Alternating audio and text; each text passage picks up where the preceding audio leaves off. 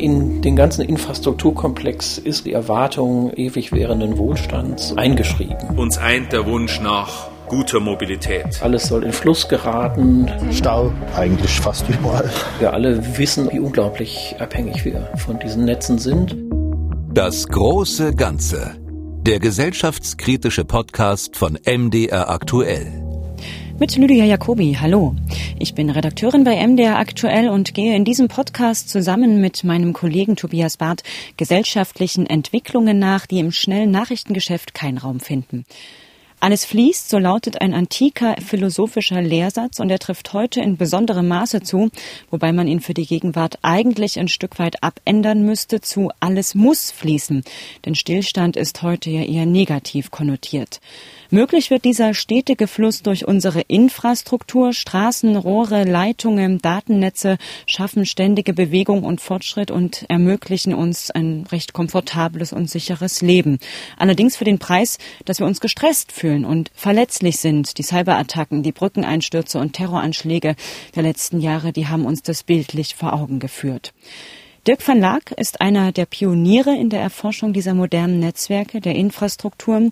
Er ist Historiker an der Uni Leipzig und hat seine Erkenntnisse im Buch Alles im Fluss zusammengetragen. Jetzt ist er hier im Gespräch. Hallo, Herr van Laak. Hallo. Ähm, in der Pandemie stand ja plötzlich die Frage im Raum, ob unsere Infrastrukturen halten, also ob Lebensmittelversorgung, Strom, Wasser gesichert sind, auch natürlich die digitalen Netze, ob die funktionieren. Das heißt, man könnte feststellen, dass man in der Pandemie jetzt den Wert der Infrastrukturen auf ganz besondere Art und Weise erfahren hat und auch erfahren hat, wie brüchig sie unter Umständen sein können. Kann eine Lehre aus der Krise sein, dass wir uns als Gesellschaft mehr mit den Infrastrukturen beschäftigen müssen?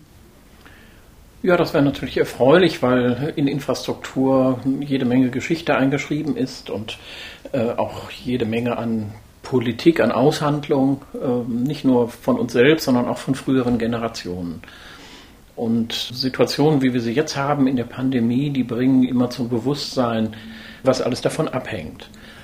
Und insofern ist viel über Infrastruktur gesprochen worden, wobei man nochmal definieren müsste, was ist eben alles Infrastruktur und was versteht man darunter. Und äh, landläufig ist das eigentlich alles, auf das man sich verlässt und was irgendwie Menschen oder Institutionen bereithalten äh, für einen, für den täglichen Gebrauch. Also worauf wir uns verlassen können. Wir saßen da und freuten uns, wir freuten uns einfach nur. Wir saßen da und freuten uns über die Infrastruktur. Wir haben jetzt gesehen, dass in der Pandemie eben diese Infrastrukturen teilweise umkodiert werden. Das heißt, sie werden nicht nur zu Ermöglichern, sondern auch zu riskanten Voraussetzungen, zum Beispiel für das Verbreiten von Viren. Bei anderen Dingen, wie etwa die Lebensmittelversorgung, ist noch zu diskutieren. Ist das eigentlich Teil der Infrastruktur oder ist das ein normales Marktgeschehen? Wenn wir dann noch auf die soziale Infrastruktur oder die kulturelle Infrastruktur zu sprechen kommen, dann wird es schnell unfassbar. Wir saßen da und freuten uns über die Infrastruktur. Das hatten wir noch nie gemacht das war wirklich neu. Wir freuten uns so ungemein und wurden zufrieden dabei. Wenn man nochmal auf die Pandemiesituation zurückgeht, da gab es ja auch frühere Pandemien, die als Katalysatoren für den Ausbau von Infrastrukturen gewirkt haben. Also wenn man an die Cholera denkt im 19. Jahrhundert, den Ausbau der Kanalisation, der Sanitärsysteme auch in Deutschland. Sehen Sie da in der Corona-Krise ähnliche Chancen für den Ausbau von Infrastrukturen? Begrenzt. Jetzt in dieser Situation, in der wir uns befinden, sicher, sind sicher bestimmte Dinge der Infrastruktur neu im Gespräch. Das ist die Verlässlichkeit der digitalen Versorgung, das ist die Ausstattung der Gesundheitsämter oder solche Fragen. Das wird sicher neu zur Hand genommen werden, aber wir merken auch, wie verzögert die Antworten häufig sind. Die Gesundheitsämter sind immer noch nicht ausreichend digitalisiert, obwohl es ganz notwendig wäre. Und das zeigt nochmal, dass Infrastruktur eben doch ein ein Element des langen Atems ist und der langen Planung und meist nicht auf akute Dinge äh, sehr schnell reagieren kann. Der Begriff selber, Sie hatten es ja auch gerade schon gesagt, der wird ja fast inflationär inzwischen für verschiedenste Dinge der Daseinsvorsorge verwendet aber ist ja eigentlich noch gar nicht so alt oder die Verwendung des Begriffes ist noch gar nicht so alt. Ich hatte in Ihrem Buch gelesen, dass es 1952 äh, diese Anekdote gab, wo ein äh, Reporter von der Frankfurter Allgemeinen Zeitung bei einer NATO-Tagung war und dann zurückkam und schrieb, da wurde dieser Begriff verwendet und der ist aber eigentlich für deutsche Ohren sehr obskur und schwer verständlich und man müsste den übersetzen, um ihn überhaupt einordnen zu können.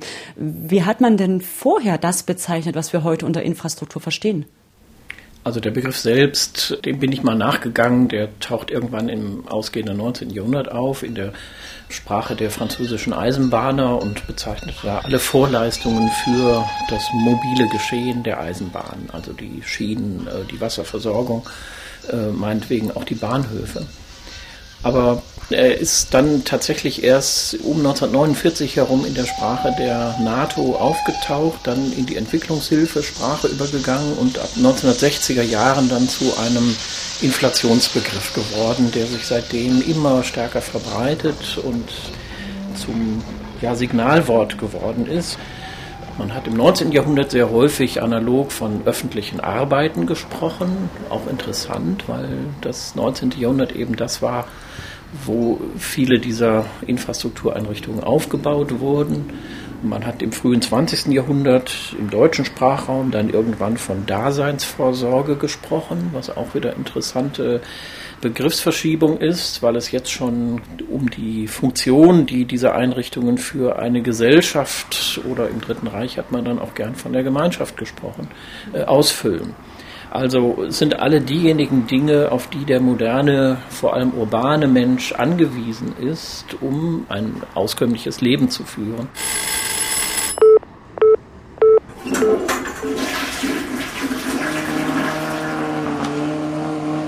Und da ist der Staat eben, der Staat wieder als Kollektivsingular verstanden, in einer Bringschuld, also ohne diese staatlichen Vorkehrungen, ohne Vorrichtungen für sauberes Wasser oder, oder Abwasserentsorgung für Verkehr, ist die moderne arbeitsteilige Gesellschaft gar nicht mehr denkbar.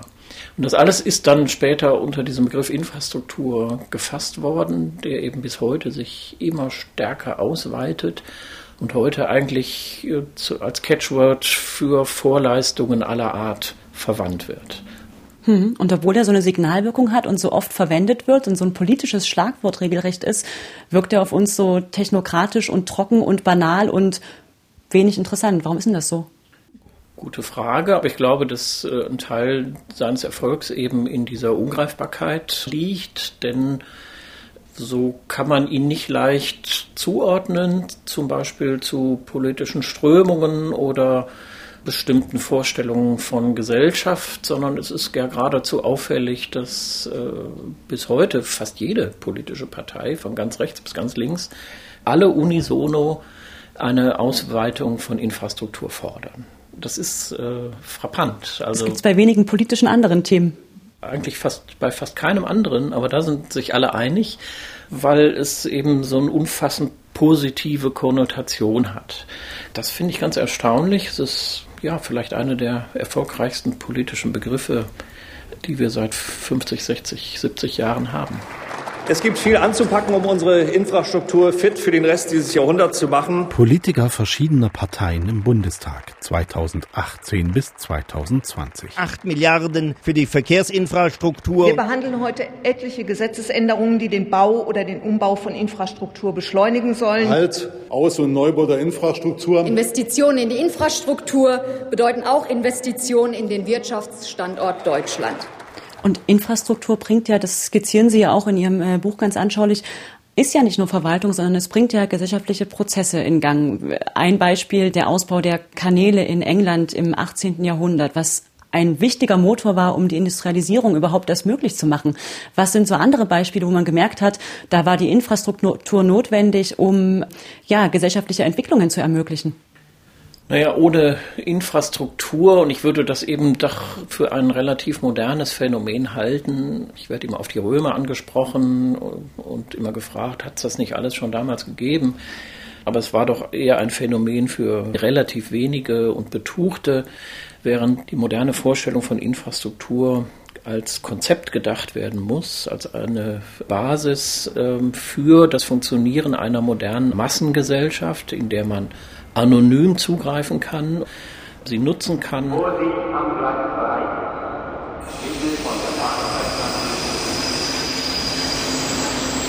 Weil sie öffentliches Gut sind, weil sie ja den Zweck haben, Menschen miteinander zu verbinden, aber auch Menschen herauszulösen aus ihren angestammten, zum Beispiel sozialen Milieus oder ihrer, ihrer Ortsverhaftung.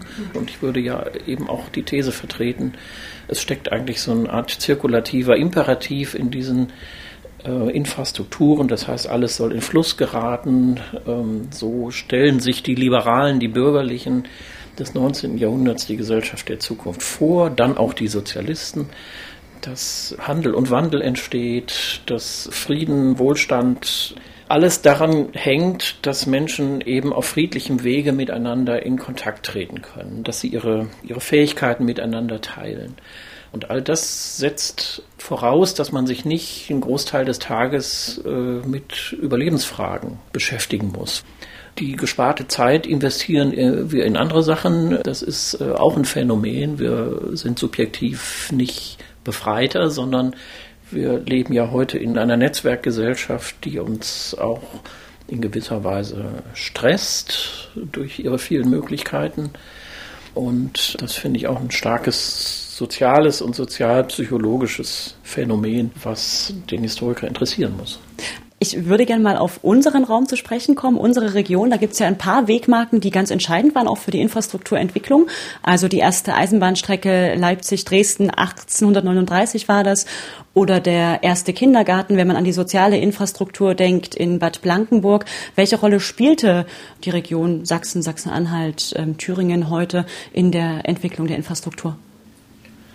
In manchen Fällen sicher eine pionierhafte aber ich glaube insgesamt keine außergewöhnliche. Dazu fehlen vielleicht die großen Elektrokonzerne wie in Berlin, Siemens oder so etwas. Mir fällt eigentlich eher ein, dass die äh, mitteldeutsche Region nochmal interessant ist in Bezug auf den Kalten Krieg, weil Mitteldeutschland klassischerweise ein Durchfahrtsland zwischen West und Ost gewesen ist und das ist alles durch den, den eisernen Vorhang gekappt worden sodass dann in der DDR-Zeit äh, sehr aufwendig Nord-Süd-Verbindungen zum Beispiel haben äh, ersatzweise hergestellt werden müssen. Nach dem Fall der Eisernen Mauer äh, ist das nur teilweise restituiert worden, sodass neulich sächsische Landräte etwa in einer Protestnote sich an die Regierung gewandt haben, man möge doch wieder stärker für diese West-Ost-Verbindungen sorgen. Ich glaube, für das, was nach 1990 entstanden ist, ist es nochmal ein interessanter Fall. In den vergangenen fünf Jahren sind wir bei der Vollendung der inneren Einheit ein gutes Stück vorangekommen. Helmut Kohl, Bundeskanzler 1995. So entspricht die Infrastruktur in den neuen Ländern heute bereits vielfach einem weltweiten Spitzenstandard. Ich nenne die Telekommunikation, die über ein hochmodernes Netz verfügt. Zehn Stunden Wartezeit auf ein Ferngespräch von Rostock nach Düsseldorf, das gehört der Vergangenheit an. Wir wissen, eine moderne Verkehrsinfrastruktur ist mitentscheidend für den wirtschaftlichen Aufbau und die Herstellung vergleichbarer Lebensverhältnisse. Es ist ja zum Beispiel auch, wenn ich mich recht erinnere, in Bezug auf Abwasser Einrichtungen viel zu großzügig geplant worden. Also man hat dann den demografischen Faktor falsch eingeschätzt und das hat man eigentlich sehr häufig bei Infrastruktur, die nicht bottom-up von unten rauf entsteht, sondern von oben runter geplant wird, dass man sich verschätzt. Da hat man ja auch andere spannende Beispiele in Mitteldeutschland, nämlich die, die vielen Regionalflughäfen, die so in den 90er und 2000er Jahren entstanden sind, in Altenburg, Magdeburg, Kochstedt, Erfurt, wo man dann irgendwann feststellen musste, dass die alle gar nicht in der Intensität genutzt werden. Zeigt das, dass manchmal auch Infrastruktur zu viel sein kann? Infrastruktur ist seit dem 19. Jahrhundert ein klassisches Mittel der regionalen Standortpolitik gerade in Bezug auf Unternehmensansiedlung. Da macht man Angebote. Jedes Unternehmen erwartet das inzwischen auch, dass es ein sehr gutes Infrastrukturangebot gibt.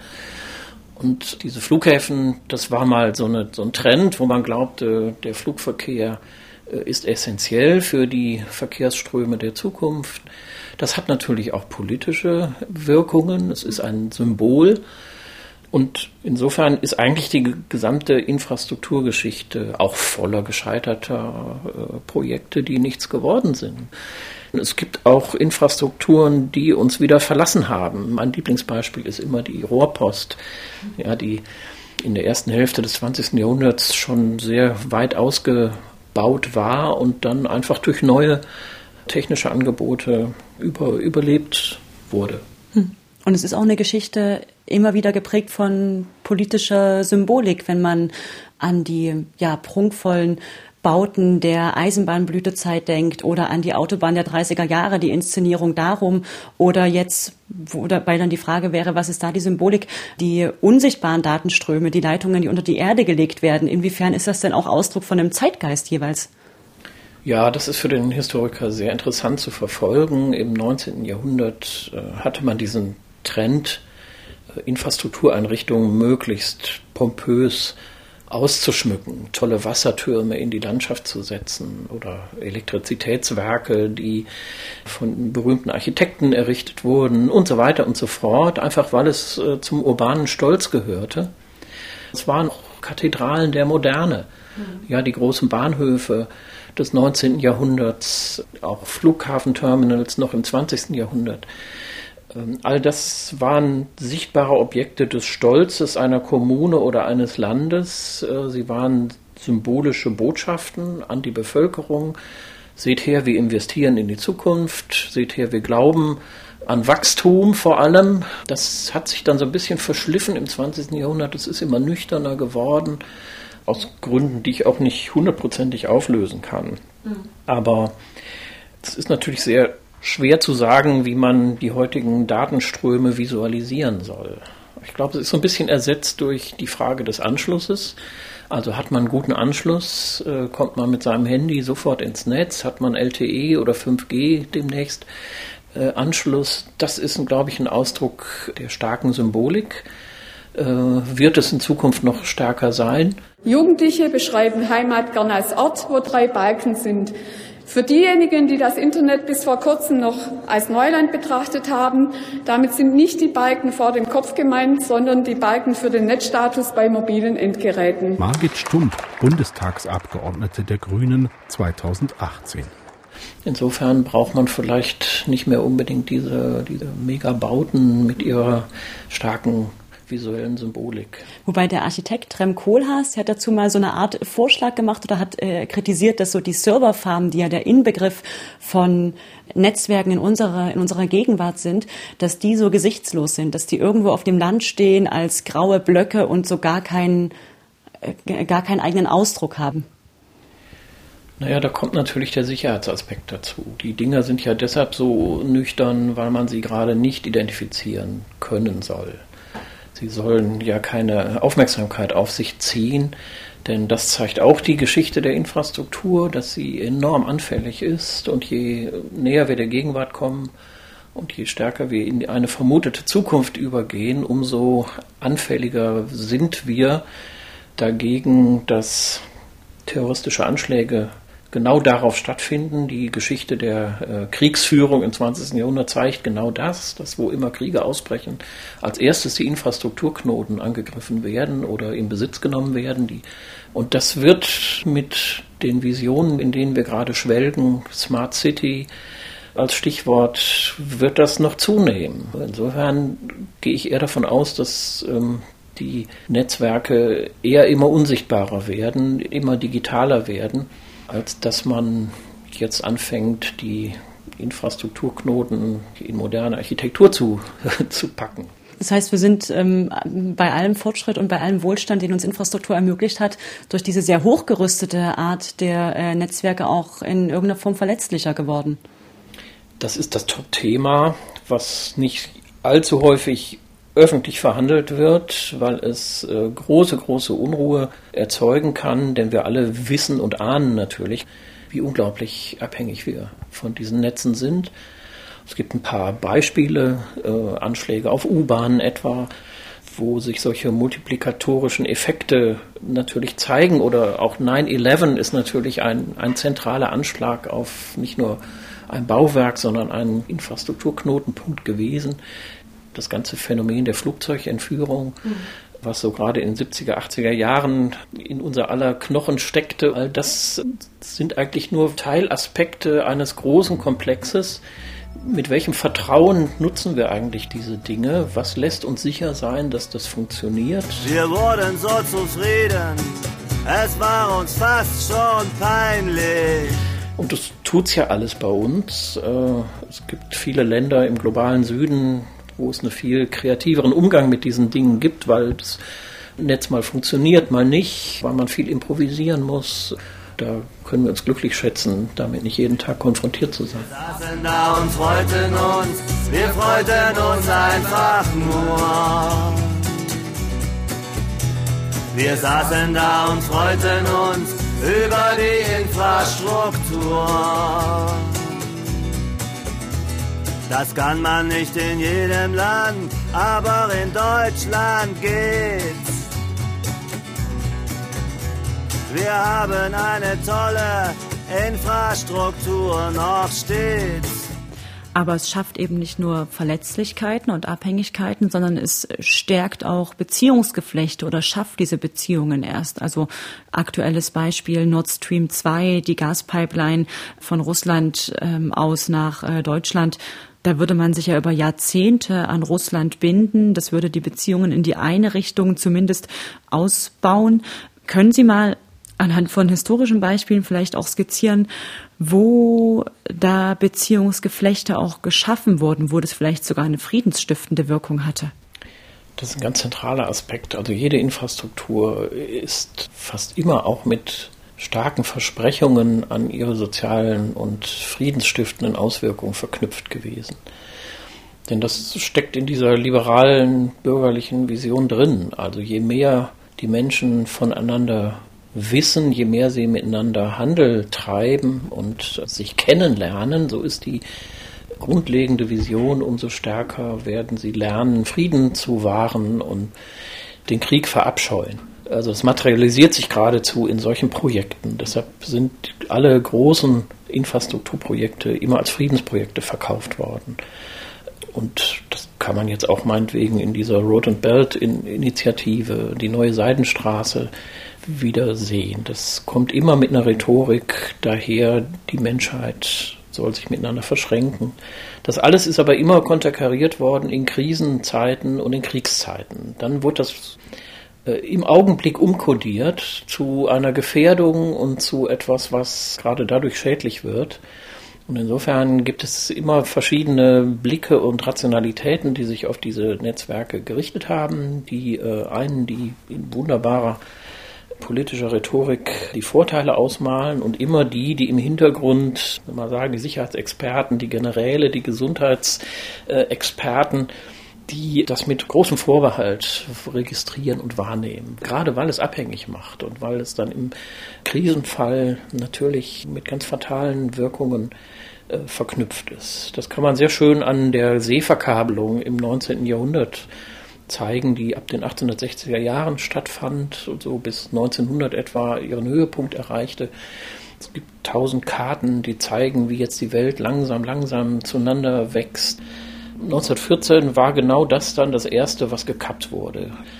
Und davon hat man natürlich gelernt. Zum Beispiel, dass man mittlerweile auch schon die Funktechnologie entwickelt hatte, die nicht mehr auf die Kabel angewiesen war. Also man kann die Infrastrukturgeschichte immer auch von diesem Aspekt der friedenswahrenden und friedensgefährdenden oder der, der, der ermöglichenden und der vulnerablen Seite aus aufziehen. Und das ist immer ein zweifaches äh, Spiel gewesen. Ja. Hm. Sie sagen ja auch an einer Stelle mindestens sinngemäß, dass ähm, zwar auf der einen Seite Infrastrukturen rationalisieren und auch unsere Umwelt standardisieren, aber eben uns auch ein Stück weit kontrollieren und uns es schwerer machen, außerhalb dieses Rasters zu denken. Heißt das, man also ein Mangel an Infrastruktur oder ein weniger an Infrastruktur könnte auch innovativere Gedanken befördern? Ja, ein kühner Gedanke. Also zunächst mal äh, finde ich enorm spannend zu verfolgen, was das Vorhandensein von Infrastrukturen mit uns macht. Und ich habe die äh, starke Vermutung, dass sie uns eben zu einem sehr konformen Verhalten bringt, manchmal durch strikte Verkehrsregeln, an die wir uns zu halten haben. All diese Dinge, das sind so kulturelle Codes, das sind aber auch Kulturtechniken, die wir eigentlich von der Wiege bis zur Bahre erlernen müssen, damit wir das adäquat nutzen können. Und das hat natürlich äh, starke Auswirkungen auf unser Gesamtverhalten.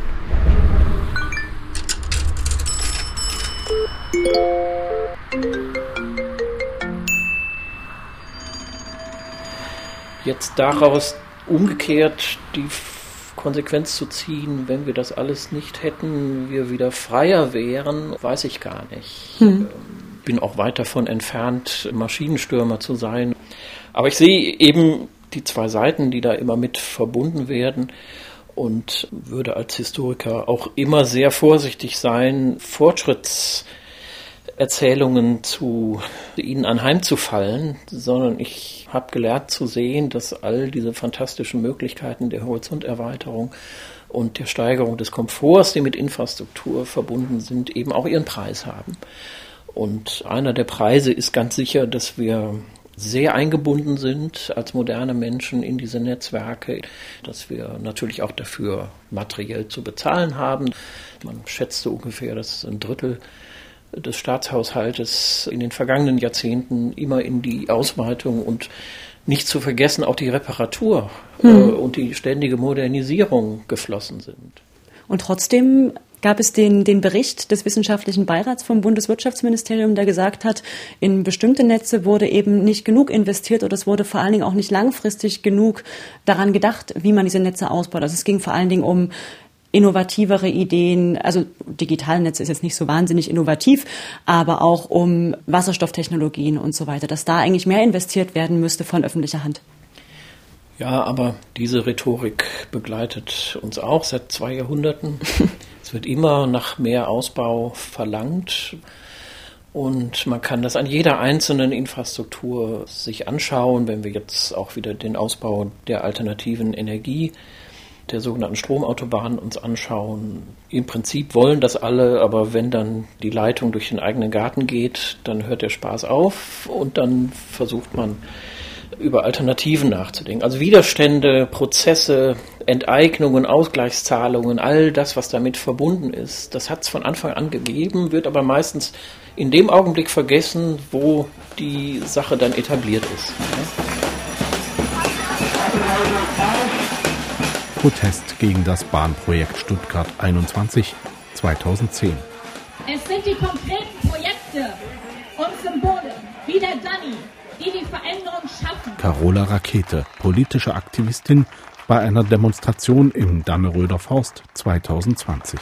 Seit der Planung dieser Autobahn vor 40 Jahren hat sich einfach alles komplett verändert. Wir sind in einer Klimakrise und wir sind im sechsten Massensterben der Arten. Müsste man da vielleicht auch als Gesellschaft so ein Stück weit selbstkritisch äh, sein und sagen, wir müssen uns dafür auch mehr interessieren? Ja, das wäre immer schön, wenn über Infrastrukturen mehr gesprochen würde, öffentlich, schon weil es eben so ein starker Teil unseres Regierungsbudgets ist. Ich meine, wir reden jetzt darüber über diese unsägliche Mautangelegenheit unseres Bundesverkehrsministers. Das ist vielleicht auch ein ganz gutes Beispiel, weil man da sieht, wie aus relativ äh, vordergründigen politischen Motiven, regionalpolitischen Motiven, muss man ja fast sagen, hm. hier etwas durchgezogen wurde, was überhaupt nicht mehrheitsfähig war. Da zeigt sich eben nochmal immer, Infrastrukturen und ihre Entwicklung folgen nicht ökonomischen Effizienzkriterien, sondern sie sind häufig politische Prestigeprojekte Manchmal sind es auch Ergebnisse von Konstellationen der Korruption. Denn es gibt natürlich Firmen, die verdienen an Infrastruktur sich goldene Nasen. Und da müssen wir uns wahrscheinlich in Deutschland gar nicht so furchtbar aufregen, sondern müssten mal in den globalen Süden gucken, wo diese Firmen inzwischen in einer Art und Weise in die Politik hineinregieren, die wir uns gar nicht mehr vorstellen können. Hm, das ist ja die Frage danach, wie viel Privatwirtschaft äh, die Infrastruktur verträgt. Also die Tech-Konzerne sind vielleicht ein Beispiel, wo man sieht, dass ein ganz wesentlicher Teil unserer sehr, sehr entscheidenden Infrastruktur in der Hand von äh, Privaten liegt. Eine andere Diskussion ist die um die Privatisierung des Trinkwassers. Wie viel Privatwirtschaft vertragen denn unsere Netzwerke? Eine interessante Debatte, die auch gleich am Anfang im 19. Jahrhundert im Raume steht und die sehr unterschiedlich beantwortet wurde. Hm. So ein bisschen nach den nationalen Unternehmens- und Wirtschaftskulturen. In den USA etwa ist viel Infrastruktur privat entstanden, weil es einfach der äh, allgemeinen Überzeugung von privatem Unternehmertum entsprach. In Frankreich und Deutschland gab es traditionellerweise eine etwas zentralistischere Kultur und da ist etwa der Eisenbahnbau dann sehr schnell verstaatlicht worden oder sind sehr schnell die sogenannten Stadtwerke entstanden, die Kommunalbetriebe, die versuchten integral die Infrastruktur auch als Mittel der lokalen Politiksteuerung zu verstaatlichen. Und diese Verstaatlichungsprozesse kann man in den letzten zwei Jahrhunderten fast überall beobachten aber genauso Deregulierungsprozesse. Das ist fast so ein bisschen, hat man den Eindruck, ist das nach ökonomischen Modeerscheinungen, ist davon mit beeinflusst. Also der ganze neoliberale Deregulierungstendenz der späten 70er und 80er Jahre, das was man Thatcherismus und Reaganomics als Schlagworte verbindet, das hat sich ja vor allem in der Auflösung der zerschlagenen staatlichen Infrastruktureinrichtungen wie der Deutschen Bahn etwa oder der Deutschen Bundespost niedergeschlagen. Jetzt nach 30, 40 Jahren sieht man, dass die Bilanz sehr gemischt ist. Manchmal hat es funktioniert, manchmal sind effiziente Teilbetriebe raus geworden. Sehr oft hat es aber auch nicht funktioniert, weil sich dann natürlich wieder die unternehmerische Logik dem gegenüber versperrte, was man die allgemeine Zugänglichkeit nennt oder die Grundversorgung.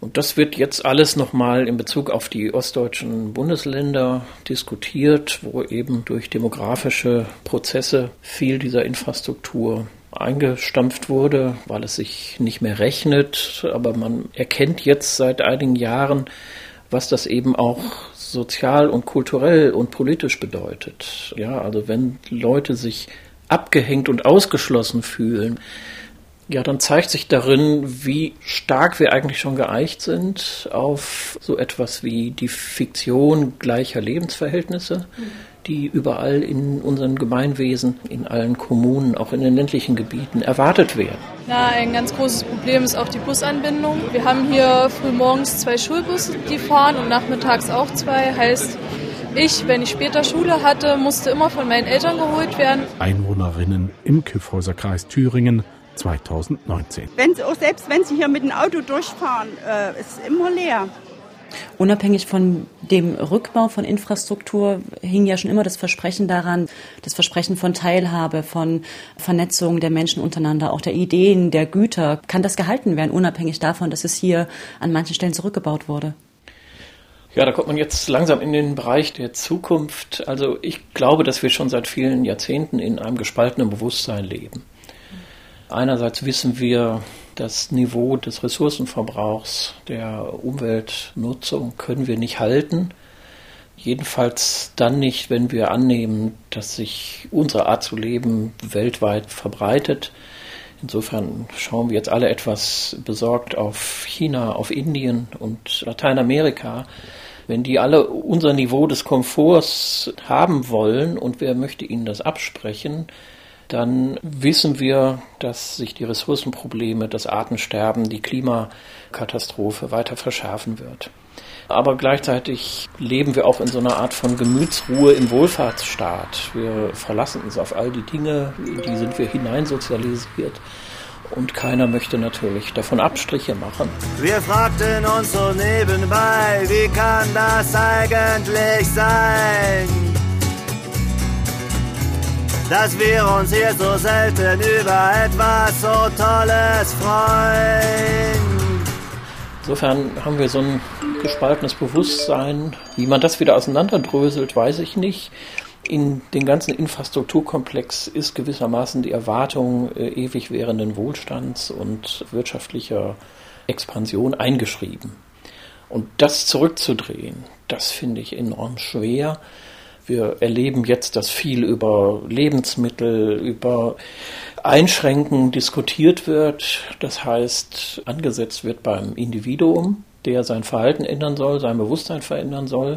Es wird aber sehr wenig über systemische Fragen diskutiert, was überhaupt unsere Gesellschaft nur noch sehr ungern tut seit einigen Jahrzehnten und fürchte aber, da werden wir nicht drum rumkommen.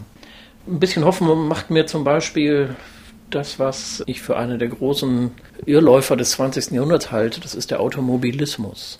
Gewissermaßen diese Wahnvorstellung des Individualverkehrs und von Freiheit und äh, was da alles mit verknüpft war, was ich noch voll abgekriegt habe. Ich finde immer noch Autos toll, aber ich merke doch äh, stark, dass die jungen Leute das zum Beispiel überhaupt nicht mehr interessiert. Und insofern glaube ich, dass jetzt, nachdem wir schon mehrere Jahrzehnte in diesem gespaltenen Bewusstsein leben, eigentlich zu wissen, wir können uns das alles nicht mehr auf diesem Niveau leisten, wir müssen umsteuern, das kommt jetzt in den jüngeren Generationen schon an. Herr van Laak, vielen Dank.